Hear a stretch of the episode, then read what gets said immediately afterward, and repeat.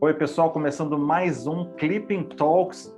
Dessa vez a gente vai falar sobre a política, que é o tema aqui né, do Clipping CACD, mas por uma perspectiva cinematográfica, de produção audiovisual, que puxo também para minha praia e aproveito para abusar do nosso convidado de hoje, que é especialista no tema, que é o Pablo Vilaça. Obrigado aí, Pablo, por trocar essa ideia com a gente aqui no Clipping Talks. Obrigado você, André, por me convidar para falar uma coisa que eu adoro. Que é esse mix entre cinema e política, né? Porque o Clipping CACD é esse preparo para a diplomacia, então a gente fala muito sobre geopolítica, política internacional, e eu, particularmente, e quero saber de você, se você também tem isso, que dentro do gênero documentário, que eu já curto muito, essa coisa dos documentários que têm um viés político sempre me interessam. E você, fala aí seus favoritos. Eu sou fascinado por documentário, de modo geral. Assim. É, é comum, como crítico de cinema, o pessoal perguntar assim, ah, qual é o seu gênero favorito e tal. E eu gosto de todos mesmo, igualmente, com exceção de documentário, que para mim está acima. Assim. Se eu tivesse que se eu fosse obrigado a escolher um, um gênero só para assistir o resto da vida, seria documentário. Eu acho que os documentários políticos eles têm uma possibilidade muito grande de, de, de mudar, mudar, moldar o, o olhar dos espectadores, é, apresentando para o espectador certos pontos de vista ou certos modos de vida que não são dele. Eu acho que é muito o documentário tem uma capacidade de ser didático, de ser ilustrativo e de ter impacto que eu acho que é um potencial muito grande para ser tão pouco visto, né? Documentário relativamente pouco visto. Eu sou fascinado. Eu também, e eu, eu gosto ingenuamente, e, e legal você tocar nesse ponto, desse aspecto, desse caráter de não só ser uma janela para outras realidades que a gente não tem acesso, a gente vai falar aqui dos documentários dessa safra de indicados do Oscar, que tem filme em asilo chileno, é, reportagem investigativa em Bucareste, na Romênia, ou seja, permite uma janela para a gente entrar em realidades que a gente jamais teria acesso, mas isso também, desse, esse poder de transformar as pessoas, né? de transformar a realidade, apesar do impacto que ele tem nas pessoas. Você, como, como crítico, especialista, estudioso do tema, consegue buscar aí de memória, de sei lá, de quando é que for, décadas atrás ou mais recente, documentários que você sentiu que cumpriram esse papel, que transformaram realidades? Tem alguns, alguns filmes que conseguiram agir de maneira, vamos dizer assim, micro.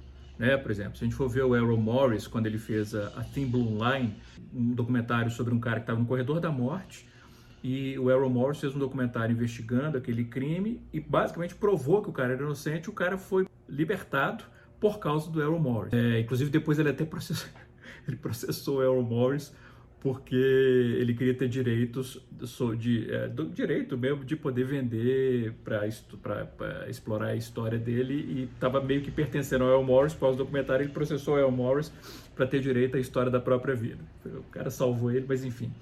É, tem um outro, uma, uma trilogia também, que é Paradise Lost, que é sobre os três de Memphis, que são três adolescentes que na, no, no início da década de 90 é, eles foram acusados de, de matar uma criança e como eles tinham um estilo muito diferente, e aí vem, rola aquele todo preconceito, falaram que os, que os meninos eram é, é, satanismo e tal, e eles foram parar os três no corredor da morte, e foram três filmes, porque não foi um filme só para libertar, foram três filmes ao longo dos anos e no final os três foram libertados.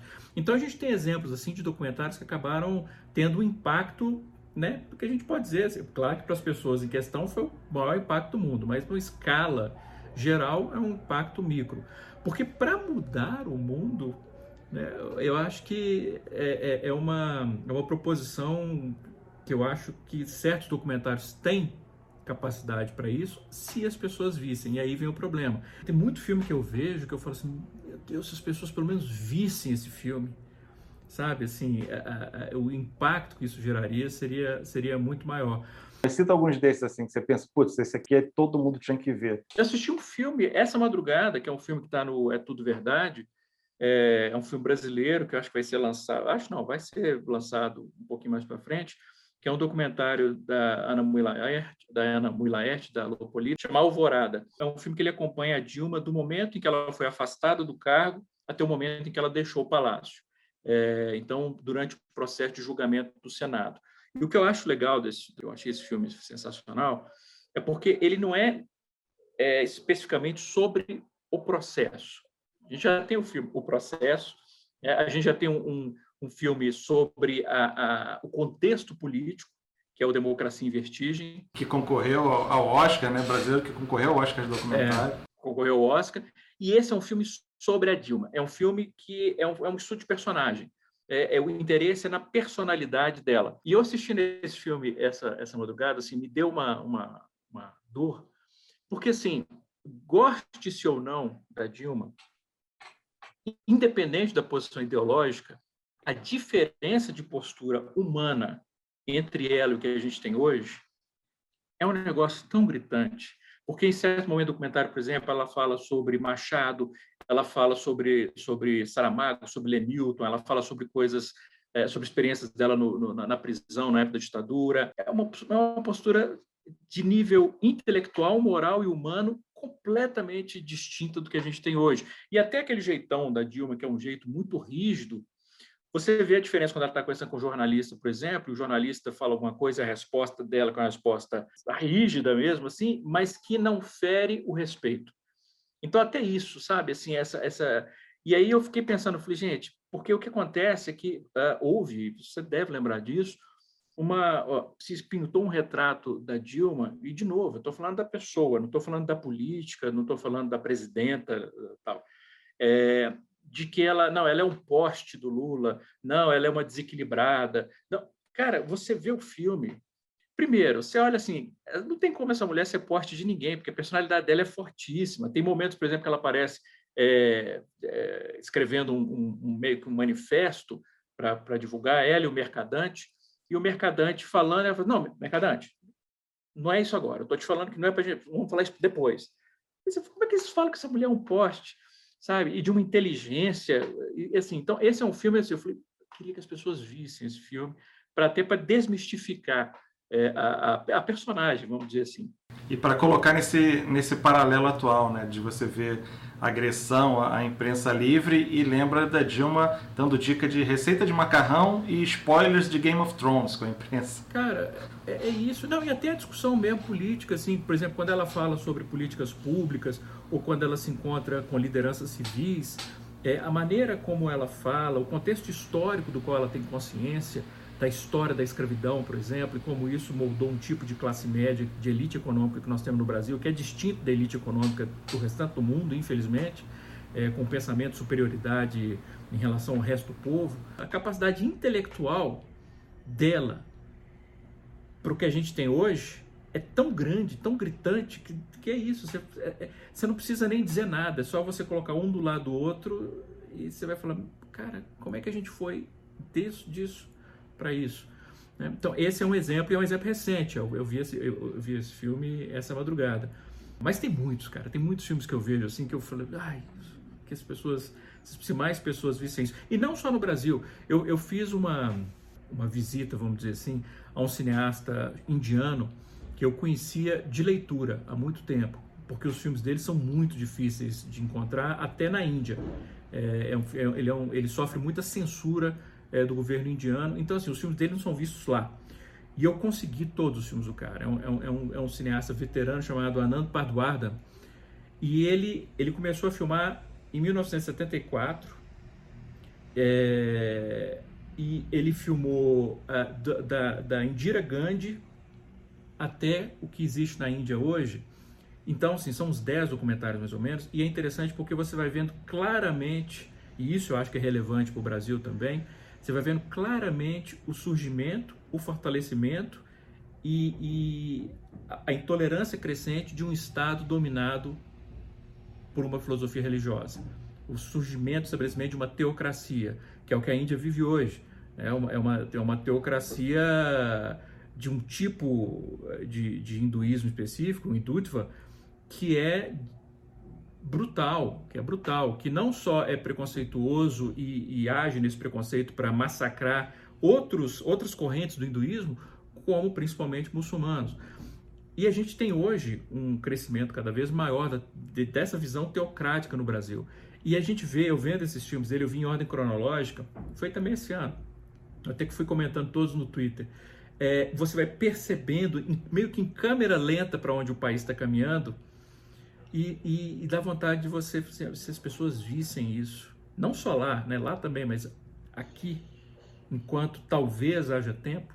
Então acho que o documentário tem, eh, tem eu acho que tem potencial de salvar, mas uma coisa que eu gosto de fazer, Pablo, é, e acho interessante, faço meus trabalhos, tento trazer aqui para o debate do Clipping Talks também, é quando a gente às vezes coloca num plano global ou, ou no cenário de outro país questões que são universais e que acontecem aqui muito no Brasil também. Né? Eu ia trazer para você até para a gente ir chegando mais para próximo do, dos indicados do Oscar desse ano, mas o vencedor do, do ano passado que foi o, o Indústria Americana, né, o American Factory, que tem a uhum. produção uhum. executiva dos Obama, e mostra esse conflito, conflito cultural de direitos trabalhistas de uma fábrica chinesa se estabelecendo no, em Michigan, nos Estados Unidos. Né? Eu, eu queria saber se você curtiu e depois, o que, que você achou, o que, que você acha disso, né, quando a gente coloca essas questões num plano é, mais lá para fora, para conseguir olhar o nosso espelho com mais, com menos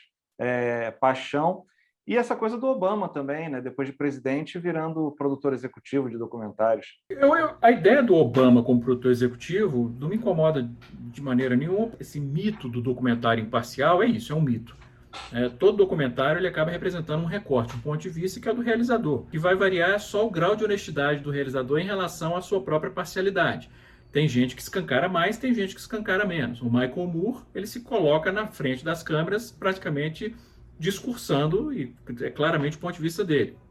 Já tem outros documentaristas que são mais discretos, mas eles também, só, só, só de decidir abordar a questão desse jeito e não daquele, já é um sinal da parcialidade. O que não é problema, porque isso é diferente da pessoa ser desonesta, né? porque aí já não é uma questão de enfoque, é uma questão de mentir. A gente teve um exemplo do ano passado, do ano retrasado, é, do Brasil, que eles quiseram, lançaram documentário, entre aspas, gigantescas, tentando é, falar que não houve golpe militar no Brasil, né, que foi uma revolução, é, enfim, é, para salvar o Brasil. É, Revisionismo é, histórico, em forma de filme. Que é assim, é ofensivo, é ofensivo. Que, então, não é disso que eu estou falando, é questão de você ter realmente apresentar o seu ponto de vista, desde que respeitando os fatos. Então, isso não me incomoda em relação ao Obama. O Indústria Americana, esse documentário especificamente, tem algumas coisas nele que me incomodaram. Porque eu acho que ele acabou sendo muito xenofóbico, involuntariamente. Eu não acho que era uma intenção dos cineastas fazerem uma, um filme é, é, xenofóbico, mas ele acaba sendo, porque quando ele contrapõe o modo de trabalho dos chineses aos funcionários norte-americanos, é, isso acaba retratando os chineses de uma maneira pouco humana, como se fossem robôs que eles exploradores que eles querem, e nem estou dizendo que o, o, capitalismo contemporâneo ele tem muito disso, de explorar o trabalhador até o bagaço, até não sobrar nada. Que aparece no filme também, né?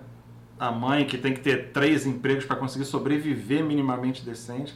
Né, o que o sonho americano ele tem, ele é tudo menos sonho. Né? É isso. Tem três empregos para poder sobreviver.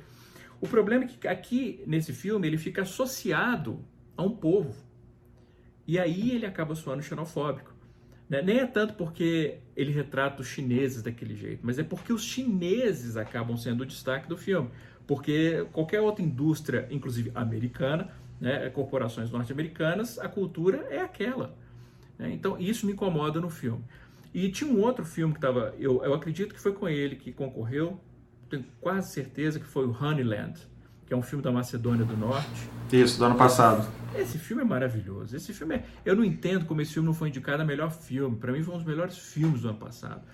Porque é, é, é isso, é, é, é um filme que ele tem a política na sua alma, mas ele não é sobre política. Ele é sobre uma personagem que vive num lugar isolado, sem contato com ninguém, e aí chega uma família de, de, de nômades e começa a morar ali do lado, a gente vai ver a relação entre eles, e aí tem até uma mensagem ecológica, porque ela cria é, abelhas, só que ela respeita né, a, a, a, natureza, então ela sempre tira um pouco de mel, mas deixa um pouco para as abelhas. E aí chega essa família e começa a, a, explorar, tirar tudo, e as abelhas deles começam a matar as abelhas dela, e isso mostra o, o desequilíbrio que, é, que a gente acaba provocando na natureza. Então, assim, não é político, mas ele acaba sendo. Todo filme acaba sendo político no final das contas, né?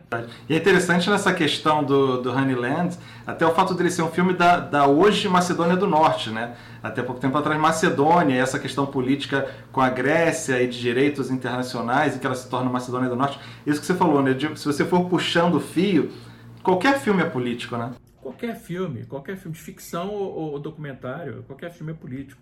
No final das contas, a gente sempre cai nisso. Os filmes, por exemplo, a gente está falando documentário, não tem como não mencionar aquele que para mim é o maior documentarista da história do cinema, que é o Eduardo Coutinho. É, o, o, Coutinho, tivesse ele fazendo filme é, político, com tom político, como Cabra Marcado para Morrer, que para mim é o melhor filme brasileiro da história, é, ou ele estivesse fazendo um filme sobre personagens, como no Edifício Master, é, as canções, jogo de cena, a política estava costurada na discussão, porque é isso, as pessoas retratam seus pontos de vista e os pontos de vista eles se refletem no contexto que elas vivem, então é político por natureza. Eduardo, Eduardo, Eduardo Coutinho, esse é um que assim, eu não sei como ele não é um, nome que qualquer um no Brasil conhece. conhece. Ele, ele, sabe, eu acho que tinha que ser assim. Todo brasileiro tinha que saber quem que é Eduardo Coutinho. Tem que ter visto os filmes do Eduardo Coutinho. E que tinha essa coisa também de, de certa forma, participar das obras dele. Né? Aparece ele perguntando, aparece ele interagindo. Então, tem essa coisa de saber até onde chegar, até onde ir, até onde colocar a opinião, até onde puxar a opinião do outro, né? E a personalidade, porque é isso. Quando você pega, por exemplo, tem um outro cineasta que faz muito isso de se colocar, que é o Herzog. Oh, é, adoro. Só que o Herzog é fantástico. Mas quando você compara, por exemplo, a, o posicionamento do Herzog nos seus filmes, do Coutinho nos seus filmes, você vê a diferença. O Herzog é um, é um pessimista. O Herzog ele tem uma visão do mundo da natureza que beira o niilismo. Assim, é, é, é um, é, tudo é horrível. Ao mesmo tempo em que ele tem um olhar fascinado por tudo. É horrível, mas ele é fascinado por tudo. O Coutinho não. O Coutinho é extremamente humano. É uma coisa que é fantástica nos filmes do Coutinho, porque assim, é, eu, eu, não sei se você sabe disso, mas assim, ele, ele, só conhecia as pessoas que ele ia entrevistar na hora da entrevista. É, a equipe dele fazia uma pré-entrevista, mas ele gostava de não conversar antes com as pessoas porque ele queria essa espontaneidade. E aí você vai ver os filmes, ele começa a conversar, passa 10 minutos, você vê o, o, a pessoa que está entrevistando e fala assim: Você quer um cafezinho, Coutinho? ele, ele cria uma, uma, um laço com a pessoa de afeto, de afeto, e é isso, porque ele se interessa. Vou dar uma, uma, historinha do Coutinho que eu acho que ilustra perfeitamente Por quem favor. Coutinho era. Eu encontrei o Coutinho três vezes na minha vida. A segunda delas, a segunda ou foi a terceira, ele tá, estavam lançando um, um, um, livro sobre a, a, vida do Coutinho e foi durante a mostra de São Paulo. E o lançamento estava sendo no Cine Sesc, em São Paulo, na Rua Augusta. Obviamente eu fui, eu sou né, fascinado pelo Coutinho. Aí eu levei o livro e tal. E foi uma lição que eu aprendi com ele. Tanto que quando eu fui, eu lancei o meu livro que eu fui fazer autógrafo e tal, eu fiz questão de copiar, vamos dizer assim, o Coutinho, porque para mim essa tinha que ser a postura. A fila ficou colossal porque cada um que chegava não tinha isso do Coutinho de pegar o livro, assinar e entregar. Ele conversava com cada um ele, ele, ele, ele perguntava alguma coisa, qualquer coisa. Ele conversava. Ele tinha que pelo menos fazer uma pergunta sobre a pessoa. Não é tipo, como você conheceu meu trabalho? É, qual é o meu filme favorito seu? Não, ele queria saber sobre a pessoa. E aí ele conversava um pouquinho com cada um. E aí que vem a, o que eu acho bonitinho, mas ao mesmo tempo, assim, para quem né, tá pegando autógrafo no livro, ele não assinava o próprio nome, ele criava um outro nome e assinava no livro. É, ele escrevia alguma coisa e assinava com outro nome que não era o dele. Então era uma, uma, uma irreverência. Acho até dele não se levar muito a sério. Tipo, vai querer o meu autógrafo? Quem sou eu para dar autógrafo? Interessante. Sabe, assim, você conhecer as outras pessoas, você sair um pouco do seu universo, do seu umbigo, você... Eu acho que... E isso, de novo, eu acho que eu aprendi muito com o documentário e com o Coutinho especificamente. Quanto mais você conhece de outras pessoas, eu acho que mais empatia você estabelece pelo mundo, porque você, você vê como a sua visão do mundo ela é reduzida, ela é limitada. Isso é muito legal. E, de certa forma, é, tem um paralelo também com a produção de documentário especificamente, né? Que é um pouco isso, de você ter interesse em conhecer a história do outro, né? Não, de contar a história do outro, né? De você conhecer e depois contar a história do outro e passar isso para o seu público, para a pessoa que vai assistir esse filme. É, esse ano, na, nas os indicados do Oscar desse ano, é, eu quero saber o seu favorito porque, porque eu tenho o meu. Aí quero que você dê opinião sobre ele, para ver se eu estou gostando certo ou se eu estou gostando errado, Pablo. Que é o Collective, da Romênia, que é uma reportagem de jornalismo investigativo, então já puxa para o meu lado, já começo a gostar, que investiga a questão da corrupção e dos desmandos dentro do sistema de saúde e caindo também para o governo romeno quando da ocasião de um incêndio fatal que aconteceu em 2015 lá no país. E é aquilo, né? O jornalismo, são jornalistas esportivos, né? Que começam a descobrir, vão puxando aquele fio, investigando e, e, e, descobrindo, descortinando uma, uma, história muito mais densa e profunda. Você curtiu esse? Gostou? O que, que você me diz? Muito, gostei muito. Muito, muito, muito. Eu acho que é um filme que ele funciona em vários níveis, porque ele começa a partir de uma tragédia, que é uma tragédia pontual, que é um incêndio na, né, na boate, muito similar, inclusive, com aquele incêndio que nós tivemos em Porto Alegre, né, da Boate Kiss. E, e, como você falou, que eles, o que acontece é que morre, infelizmente, muita gente, que já é uma falha ali, porque não podia ter aquele tanto de gente naquele espaço e tal, mas depois eles vão percebendo que muita gente vai morrer nos hospitais, né? pessoas que sobreviveram ao incêndio, mas acabam morrendo de alguma infecção depois. É, e começam a ver assim, é claro que as pessoas vão morrer, os hospitais estão completamente sem estrutura, sem medicamentos, sem nada, porque o dinheiro está sendo desviado. E isso, essa, isso de você ir, ir puxando o fio, e o, e, o, e o, filme mostra isso, como é que esse fio vai sendo puxado, como eles vão investigando, como uma coisa vai levando a outra, e eles mesmos vão ficando chocados com o que eles estão descobrindo. O filme faz isso muito bem. De novo, eu acho que encontra reflexo que vai além do país, né, vai além da Romênia. A gente está vendo isso agora no Brasil, um, um, desmantelamento do sistema de saúde público. É... E, ao mesmo tempo, quando eles começam a concentrar na figura do novo secretário, ministro da Saúde, eu acho aquilo até, eu acho importante porque quando você cria na população a sensação de que nenhum político presta, de que ninguém associado ao governo presta, você está ajudando o pior tipo de pessoa. Porque é o pessoal que vai, são as pessoas, os populistas, que vão oferecer soluções fáceis, e soluções também entre aspas, e vão, de novo, é o que nós temos aqui. Né? É, você começa, pega uma população que está cansada, uma população que martelaram na cabeça dela anos que a política acabou, que ninguém na política presta, é, que está tudo errado. Aí chega um cara e fala: Não, eu vou acabar com a corrupção, não, porque não sei o que, não sei o que. Aí você ignora a história toda do cara, é uma história complicadíssima para ser, para usar um eufemismo, e elege o cara que é um, enfim. É, por quê? por isso, porque você criou uma desilusão em relação à política. Então, eu acho que o filme faz isso de importante mostrar, olha, olha, tem esse cara. Ele é uma solução? Não, porque sozinho não há como fazer nada. Mas ele é um começo e é, é, esse tipo de pessoa tem que ser valorizado. Então, eu acho que até nisso o documentário é muito feliz. Eu gostei, gostei muito, muito, muito. Desse Mas filme. me diz então qual é o seu favorito, que eu sei que não é que não é igual ao meu. Não, não é. O, o meu favorito, para falar a verdade, assim, o meu documentário favorito do ano passado não foi nem indicado que é um, é um filme chamado A Pintora e o Ladrão. É, não foi nem indicado, mas é, o, dos indicados, o meu. Fala, mas agora eu fiquei curioso, porque eu não conhecia esse. De, que, ah, de onde é? Fala sobre o quê? É, ele é um filme, se eu não me engano, ele é dinamarquês. É, ele, é, ele, é, o diretor desse filme dirigiu um documentário há uns 6, 7 anos sobre o campeão, o Magnus, é, Magnus, que se sobrou um cara, que é o campeão atual de xadrez mundial. E é um documentário super bacana, chama Magnus. E ele fez esse filme que a história é o seguinte: é uma, é uma pintora que ela tinha dois quadros, é, uma, ela é jovem e tal, é uma pintora que não é rica, não, ao contrário, ela tem dificuldade financeira e tal, mas ela é muito, muito, muito boa, tem um certo nome, está começando a criar um nome, e aí tem uma galeria que tem dois quadros dela que estão lá, e de repente entram dois ladrões e roubam os quadros dela. E invadem a galeria e roubam os quadros. Um deles é preso. E ela sente a curiosidade de ir ver o cara, de conversar com o cara. Por que, que você fez isso? O que, que você roubou? Onde estão os meus quadros? O que foi feito deles?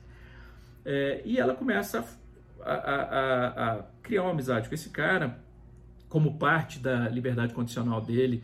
É, ela consegue que ele, que ele pose para ela, então ela pinta um retrato dele. E o filme é sobre a amizade que vai surgindo entre esses dois ao longo dos anos. e a gente vai conhecendo mais sobre a história dele, a gente vai vendo como a relação com ela vai afetando ele e ela. É... E tem um momento que eu não vou dar spoiler para quem for ver, mas assim, vou só dizer qual é o momento. Que é o momento em que ele vê pela primeira vez o, a pintura que ela fez dele. Que ela mostra para ele a, a pintura. André, para mim é um dos momentos mais lindos que o cinema produziu em 2020. Mas não foi indicado. Mas tem um outro filme que foi indicado que eu gosto muito também, que é o Time, Tempo, que é, é ele é ele é um documentário barra ensaio, né? É sobre uma família que o, o, o, a, o marido da, da, da mulher que, que, basicamente registra todas as imagens do filme, ele é preso é, e é aquilo, é aquela coisa do sistema judicial norte-americano, norte-americano, sistema judicial da sociedade contemporânea carregado de racismo, é, um racismo estrutural, em que você tem um, o, cara, ele, ele comete um crime X e recebe uma punição praticamente de prisão perpétua, sendo que se ele fosse branco ou tivesse um pouco mais de dinheiro, aquilo ali ele saía da, do, do tribunal direto para casa. E ela fica lutando pela liberdade do marido dela e sem, sem defender inocência. Não é que ah, ele é inocente. Não, é uma pena desproporcional. Está destruindo a família inteira por uma pena desproporcional porque o cara é negro. E ela passa anos tentando né, conseguir a liberdade do marido.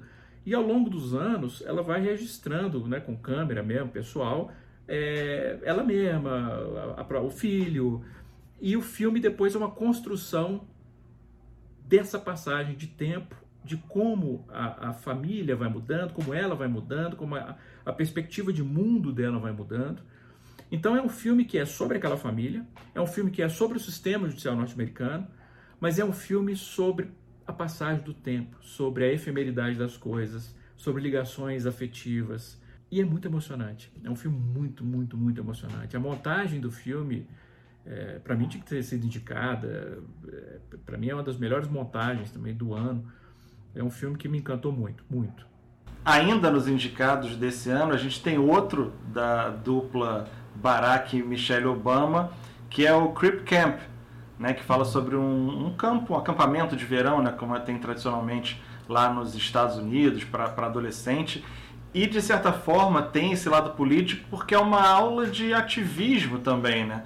Quando você depois faz a passagem do tempo, eles mostram ali os adolescentes na década de 70 e depois como é que se desenvolveu a história de vida deles e como é que é o ativismo, principalmente na causa, né, que, ele, que claro, é cara para eles, né, porque são também é, pessoas com deficiência, como é que você analisou esse filme nesse contexto de tem Obama, tem o, o, a questão do ativismo? Engraçado assim, o fato de ser produzido pelos Obama ou não, eu, sinceramente assim, para mim é, é uma curiosidade. Não posso dizer que afetou a minha visão sobre o filme em si, que é positiva, porque quando começou o filme e eles vão falando do acampamento e tal, é, até por aquela, por aquela experiência que eu tenho com o gênero, eu já achei que assim, de repente eles vão revelar que todo mundo ali sofria abuso, é, vai vir uma coisa horrível. E ao oposto, você percebe como aquele, como o acampamento, por mais desorganizado e por menos preparados que fossem os responsáveis pelo acampamento, é né, muito menino também, você percebe como o simples fato dessas pessoas é, terem tido essa oportunidade de, de, conviver com outras pessoas que sofriam também com, com algum tipo de, de, de problema físico ou cognitivo, empoderou, um, eles foram se empoderando mutuamente e, e que teve um efeito para a vida inteira. Como você falou, vários deles se tornaram ativistas para a vida inteira. Né? É, eu estava vendo, é um assunto que tem e não tem nada a ver com o que eu estou falando, porque eu estava vendo um, um, um making-off de um filme, qual que foi o filme? Eu esqueci qual foi o filme. Eu acho que é o, é o Zodíaco do David Fincher, eu acho que é. é eles estavam mostrando os efeitos especiais do filme, e tinha algumas cenas que eles filmaram em locações, né, nas ruas mesmo da cidade e tal. E depois eles mostrando os efeitos é, visuais, que era tipo assim, pegar a calçada e colocar uma rampa para cadeira de rodas. Eles tiveram que fazer isso nas locações porque o filme se passava na década de 70, na década de 70 calçada nenhuma tinha. Imagina, cara, quando a gente para para pensar nisso, não tinha uma rampa para pessoa com a cadeira de rodas poder subir na calçada. E aí o efeito visual era isso, é para poder te apagar as rampas, porque isso não existia na época. E aí que você vê a diferença, que isso é uma coisa, entre aspas, besta, mas que de onde surgiu? Surgiu de um ativismo de pessoas que enfrentavam aquele problema. o dia inteiro de ter que subir na calçada com a cadeira. E, e, muitos desses ativistas vieram desse acampamento. Então, assim, eu acho que esse, o, filme ele funciona muito bem, não só por resgatar as imagens da época, mostrar por que, que o acampamento foi tão importante para eles, mas ao acompanhar todo o processo de ativismo deles, como eles estão hoje e tal. Eu gostei, também curti muito esse filme. E, Pablo, para a gente agora ir mais aqui para a nossa reta final e tentar trazer de novo para esse aspecto global, né, puxar para a política internacional, que é o cerne aqui do, do clipping, mas que países você destacaria que tem uma produção documental, de documentário mesmo, desse gênero que, que você falou aí que curte tanto, eu também curto tanto, que países a gente deve ficar de olho? Porque às vezes a gente fica, né, até pela proximidade dos streams e tudo mais, a, a Estados Unidos ou, ou, os documentários nacionais, que é mais além do Brasil. Fale um pouco o sobre o Brasil, Brasil e outros. Eu falo isso sem qualquer medo, André. O Brasil é possivelmente o celeiro de documentários mais rico do mundo. Porque uma coisa que me encanta profundamente nos documentaristas brasileiros não é só a diversidade de interesse que eles demonstram, é, é, a diversidade de linguagem que eles adotam. Você pega um documentário de um, de um que é um ensaio do Marcelo Mazagão, você compara com é, o João Salles, você compara com o Coutinho, você compara é, com é, o João Moreira Salles, né, eu falei mais cedo, do, do é, é, Santiago, No Intenso Agora, e você vai, você vai, o próprio documentário agora da Ana Muilaer sobre a, sobre a Dilma, Petra Costa, você vai vendo essas pessoas todas e você vai comparando os seus filmes uns com os outros, e são filmes que são completamente diferentes da linguagem mesmo, da maneira como eles abordam. Então, acho que o documentário brasileiro é, é, é, muito, muito, muito rico. Eu, recentemente, como eu te falei, eu, eu fiz uma visita longa e, e, e, que eu achei fascinante a esse universo de, de documentarista da Índia. Legal. É, e tem um documentário que é, que é recente também, eu sugiro que, que procurem, que é um documentário que foi até exibido no É Tudo Verdade, que é um documentário chamado A Thousand Cuts, é, é, mil, mil cortes, assim, uhum. uma coisa assim, que é um, é, um, é um documentário sobre a liberdade de imprensa nas Filipinas, sobre o governo do Duterte. É, e o que o filme vai mostrando é isso, assim, daí o título, Mil Cortes. Você não destrói a democracia, você não destrói a liberdade de imprensa de uma vez você vai ferindo, você vai ferindo. E quando você vê, você perdeu um membro. Quando você vê, você está morto. É, e, e, o filme foca especificamente numa jornalista que faz um jornalismo que é um jornalismo para expor todos os abusos do Duterte, que é outro na linha Trump-Bolsonaro, é outro sociopata. E a, a, o sufocamento e a maneira como o veículo para o qual ela trabalha, né, que, que ela criou, aquela editora, ele vai sendo praticamente destruído pelas forças do Estado e ela, particularmente, vai sendo ameaçada de prisão, de morte e tal. Então eu recomendo muito esse filme, A Thousand Cuts. Pablo, super obrigado, cara. Foi, foi legal que o Clipping trata desses temas de geopolítica, de política internacional, né? E eu tentei puxar para o cinema. Eu falei, pô, você tem que contar com o Pablo para me ajudar nesse, nesse bate-papo. E a gente falou de cinema, de documentário, de estilos de documentário, de diretores. E quando a gente para para ver, a gente deu uma volta ao mundo, né? Teve Índia, Filipinas, Brasil, China, Estados Unidos. Isso que, que enriquece e que deixa a cara aqui do, do nosso Clipping Talks. Obrigado pra caramba, cara. Valeu mesmo. Obrigado você pelo convite. Até uma próxima. Valeu, pessoal que está assistindo o Clipping Talks. Próxima edição a gente traz mais novidade, mais papo sobre o mundo de alguma ótica diferente, com personagem sempre muito interessante. Valeu, galera!